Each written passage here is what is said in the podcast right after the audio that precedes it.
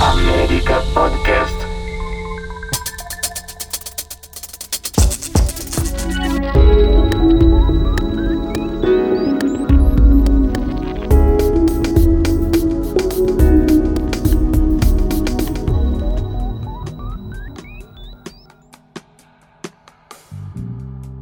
Oi, pessoal, eu sou o Dudu Vanoni e estamos gravando mais um episódio desta primeira série de podcasts do programa Camarim, uma coprodução minha com a América Podcast.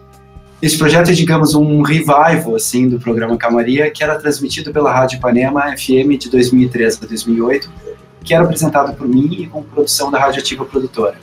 Ele ia ao ar todos os domingos, das 10 ao meio-dia, com uma playlist especial para aquele horário das manhãs dominicais sempre com uma trilha sonora perfeita para acordar, tomar café, caminhar, curtir a casa, meditar, ler, namorar e relaxar, mas sem monotonia. E aqui a gente vai falar sempre da importância da música nos melhores momentos da vida. O que, que gosta de ouvir, sempre vai ter um convidado. E o nosso convidado de hoje, quem está aqui, é o Super Marcelo Fella. Tudo bom, Marcelo? Fala, Dudu. Tudo ótimo, tudo perfeito. Obrigado pelo convite. Vai ser um barato conversar com vocês sobre calmaria. Imagina, uma honra. O Marcelo é jornalista, radialista, escritor, com 10 livros lançados sobre cultura pop. Trabalhou na gravadora Warner, foi editor de música na Zero Hora nas revistas Print e DJ World e de repertório na revista Única.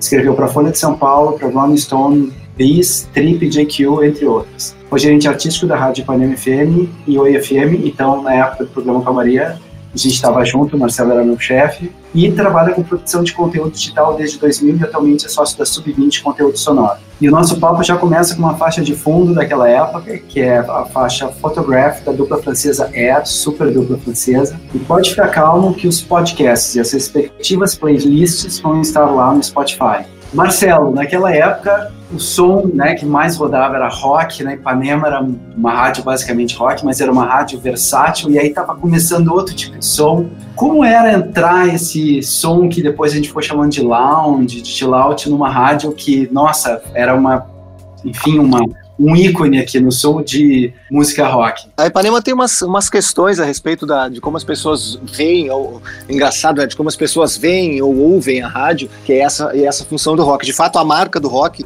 é, assim como a marca do rock no Rio Grande do Sul é muito grande, a marca do rock é, na Ipanema ela sempre foi um pouco preponderante, embora a Ipanema sempre fosse uma rádio de vanguarda.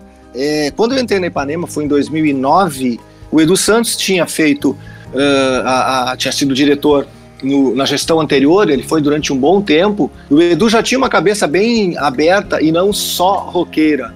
Inclusive, eu, eu acho que a Ipanema ela teve um, um, um, ela teve um momento, quando o Edu voltou, ela voltou aos trilhos de ser uma rádio mais aberta. A Ipanema foi uma rádio que nasceu no momento que o rock era vanguarda, então por isso ela tem tanta relação com o rock, e num estado que tem muita relação com o rock também, embora tenha sido o estado que foi o último a ter festivais de rock independentes no, nos anos 2000, por exemplo, então tem algumas dicotomias e algumas coisas que ficaram muito mais é, na cabeça das pessoas do que, do que é, é realidade. Mas enfim, voltando aqui para Ipanema. Ipanema começou com uma rádio de vanguarda, tinha muito rock, porque rock era vanguarda, depois ela ficou durante um tempo tocando mais rock mesmo, e a partir do Edu Santos ela começou a dar uma guinada e, e abriu muito a programação. Antes, é, eu, eu quando eu, eu voltei para Porto Alegre, eu comecei a apresentar com o Edu Subúrbia na Ipanema, que era um programa bastante aberto, e teve um momento é, que eu fiz um, um, eu fazia programação da madrugada, as músicas da madrugada, que era só de música eletrônica, chamava Geração Beat. E nesse momento também começaram a acontecer alguns outros programas, como Calmaria, que é, reforçaram a ideia de Ipanema ser uma rádio muito mais aberta para outros estilos além do rock e que deu muito certo, né? A audiência do Calmaria, que era espetacular, ela reforça muito a ideia de que o ouvinte da Ipanema não queria só, só ouvir rock. Então, assim, quando eu entrei, eu herdei um programa muito consistente, é, e, um, e, uma cabeça das pessoas já mais, mais arejada um pouco em relação a tocar outros estilos. Depois até eu me lembro que o Miltinho teve programa, o Miltinho Talaveira, nossa, que era um programa muito louco, que era na segunda junto com a Dani, eu acho que era dentro de um motel, eram umas coisas completamente loucas. É verdade, o programa do Miltinho, é, teve uns programas bem, eu, quando eu entrei na rádio, eu, eu entrar, teve uns programas muito interessantes, assim, exatamente porque tinha essa ideia de procurar outras coisas e de, de poder fazer isso em horário horários é, alternativos, né? Tinha um programa especificamente que eu gostava demais, que chamava Rádio Cool, que era um programa que dois garotos atores me apresentaram o um programa com, assim, 25 ideias muito legais, e eu peguei uma delas, que era a locução, e disse, cara, vamos focar nisso daqui, e era uma locução como se fosse um locutor antigo é, anunciando músicas novas, seria algo como é, ouvimos no Calmaria LED Zeppelin, Starway to Heaven. Era sensacional o programa. É, e o, o era muito divertido também. Muito divertido. Teve bons, bons momentos. A Ipanema teve grandes momentos ao longo da, de toda a sua existência, né? Quando eu falo que o Calmaria foi um deles, é de fato, assim, porque ele foi o programa de lounge da história da Ipanema, né? Desse tipo de música, no domingo, né? Num horário diferente e com muito sucesso. eu, eu, eu enfatizo isso, porque é importante também é, não é a única coisa que importa, evidentemente, mas é importante também. Então, nesse sentido, o Calmaria foi um programa muito importante numa rádio que fez a cabeça do jovem porto-alegrense é, durante 30 anos. É muito impressionante a influência que a Ipanema teve sobre é, Porto Alegre, né, em particular, e o estado em geral, e com reconhecimento nacional, inclusive. Era muito legal e é, foi uma surpresa ver realmente a audiência que tinha alguns trimestres que ela era realmente muito boa. E Marcelo, naquela época estava surgindo alguns estilos novos, né? Esses dias eu estava lendo até que no agora esse mês o Café Del Mar, por exemplo, lá em Ibiza está fazendo 40 anos. Os músicos ingleses, europeus em, em geral, eles iam para Ibiza para curtir aquele final de tarde e numa mistura entre aspas de progressivo surgia aquele som de que, enfim, tem vertentes de chill out, lounge music, dá o tempo.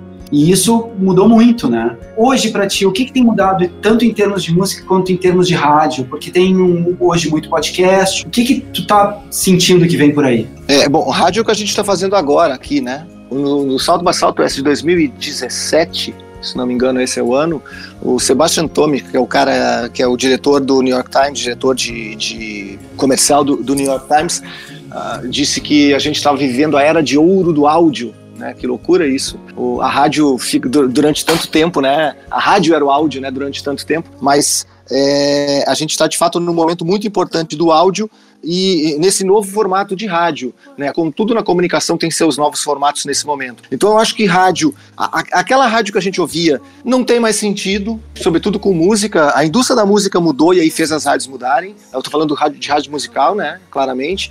A, a indústria da, da música praticamente acabou como era, como grande indústria. A música não tem mais a importância que tinha antes, mas sobretudo a função da rádio mudou.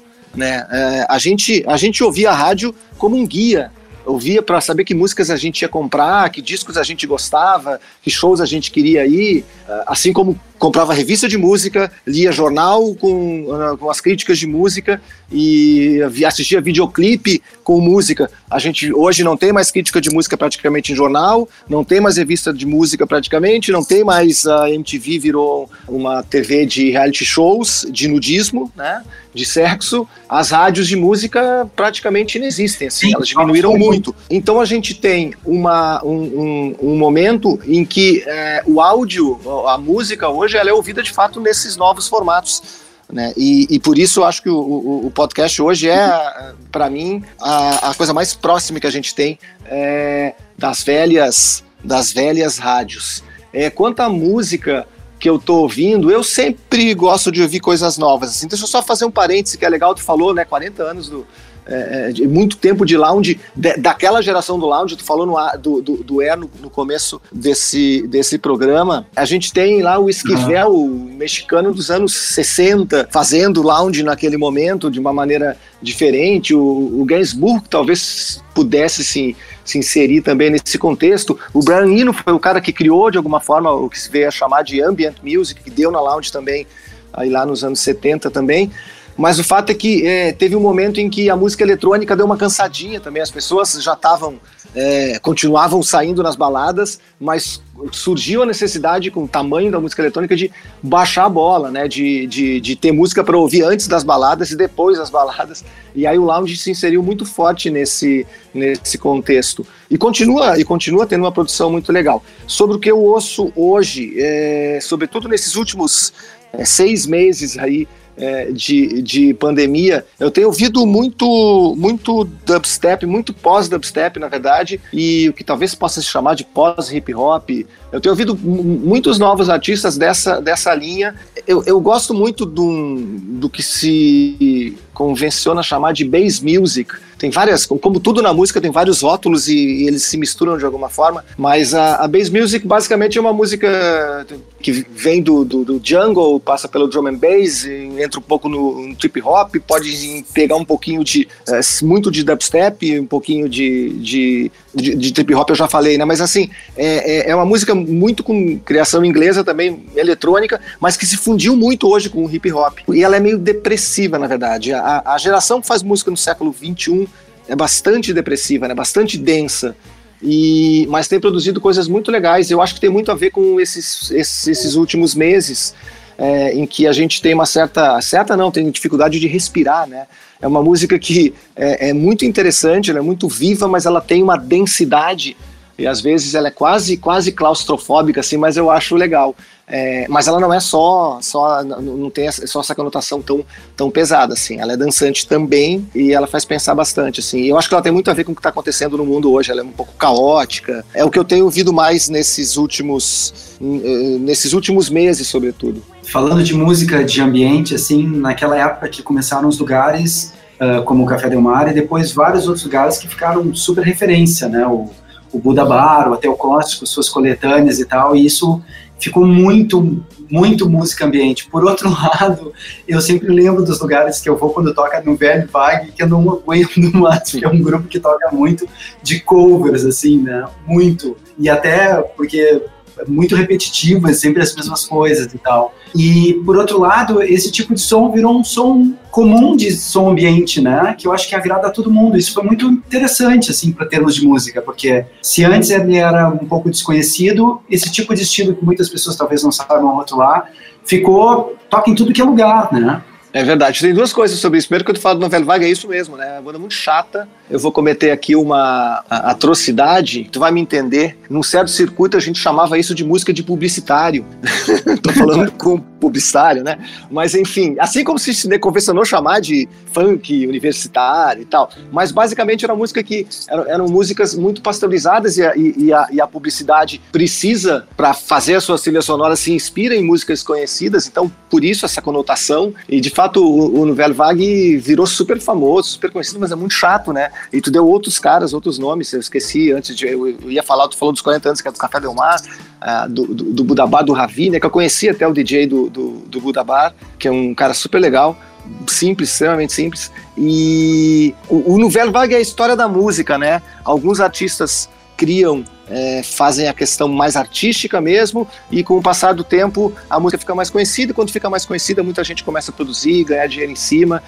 Deixa eu falar uma coisa que é importante sobre o ambiente hoje, né? Se a gente fizer pesquisa, se a gente não precisa, não precisa, não precisa nem a gente pesquisar porque já tem a pesquisa. Se a gente tiver acesso a pesquisas de músicas que são ouvidas é, nos playlists, que é uma das grandes é, vantagens uma das grandes ofertas do Spotify, sobretudo, Deezer e tal, né, dos agregadores, que é, que é a gente poder fazer nossos próprios playlists. Os playlists mais procurados são os playlists de contexto, né, música para assistir vendo futebol sem torcida, música para assistir olhando para a janela vendo a cidade vazia, música para ouvir na feira comprando banana, rabanete e cenoura, enfim, as músicas funcionais, né? E o ambiente, ela é uma música funcional de origem, né? Ela tem, ela, ela, ela existe em primeiro momento e o lounge para acalmar, seja onde ela for uh, tocada, né? Bom, uh, a gente está caminhando para o final e eu queria saber também de ti, assim, que,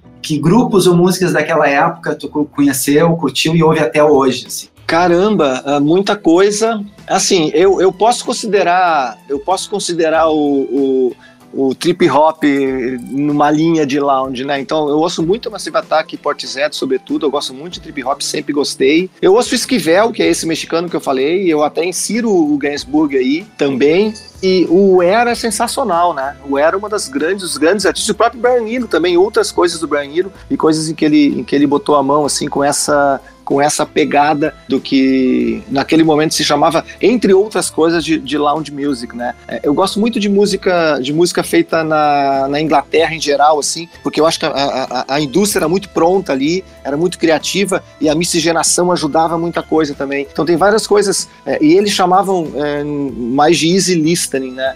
Então tem muita coisa que, que nem, nem necessariamente são artistas conhecidos que eu gosto de ouvir é, que se insere, que são músicas para relaxar, que são músicas que tocariam no calmaria e que são músicas que, independentemente do, do, do estilo, tem essa função. Eu gosto muito de ouvir inglês falando com o sotaque mais carregado possível e, e, conversando mesmo na música. Tem, tem, tem várias, vários artistas assim que eu acho legais, ou várias músicas, na verdade, de vários artistas eh, ingleses que, que andam por esse caminho. Inclusive, eu tenho playlists no meu Spotify só com, só com músicas dessa linha. E, aliás, eu tenho alguns playlists também de, disso que eu falei aqui, de pós-dubstep, de, de dubstep do, desses artistas mais recentes. É, uma garotada que está fazendo música de fato dentro de casa e que eu acho que nem sabe que tem uma pandemia acontecendo no mundo porque não fez muita diferença para eles.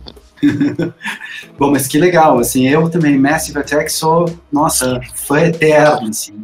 E nessa pandemia, assim, tu já falou um monte de coisa, mas uh, para tu ficar na calmaria mesmo, o que, que tu tem ouvido? Cara, para ficar na calmaria, essas coisas todas, assim, né? É que é, essa minha calmaria, ela é meio agitadinha, assim. Eu tô até abrindo meu Spotify aqui. uh...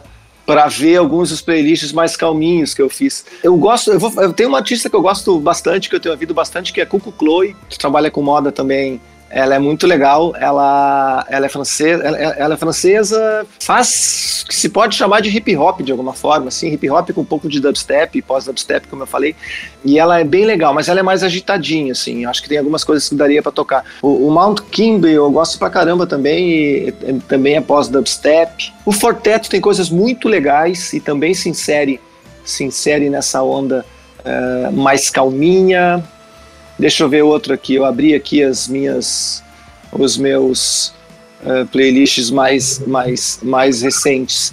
Tem um artista muito legal que se chama Joy Orbison também. O nome é maravilhoso, né? Que é muito bacana também. É, são, são artistas que, que, que, podem se inserir não apenas na onda do, do, que seria o lounge mesmo, mas que tem músicas que cabem nesse, nesse contexto é, tão, tão funcional, né? Que a gente está falando e tão legal de ouvir também. Nossa, muito legal. Uh, valeu as dicas, com certeza uma playlist com isso também vai rolar. Então, pessoal, é isso. Marcelo Ferla, super obrigado. Super dicas, com certeza vai rolar playlist com essas sugestões que tu falou.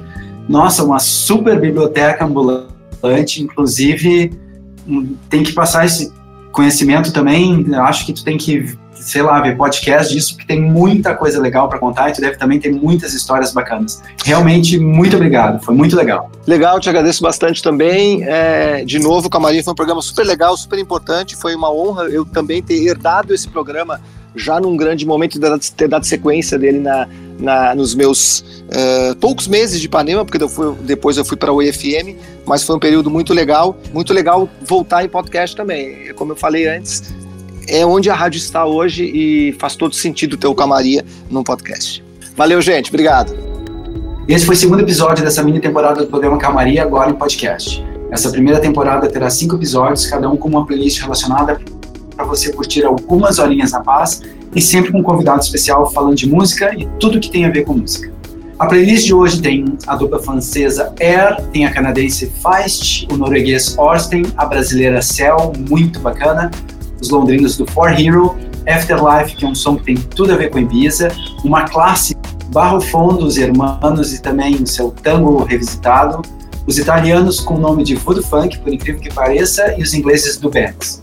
Sigam a gente nas redes sociais, lá sempre a gente vai dar as dicas atualizadas do andamento da nossa série de podcast. É Dudu Vanoni com dois Ds, Programa Camaria e América Podcast. Se tiver dificuldade de nos achar no início, é só acessar o site da América, que é www.americapodcast.com.br. Era isso, gente. Um beijo, fiquem bem, fiquem na calmaria. Tchau.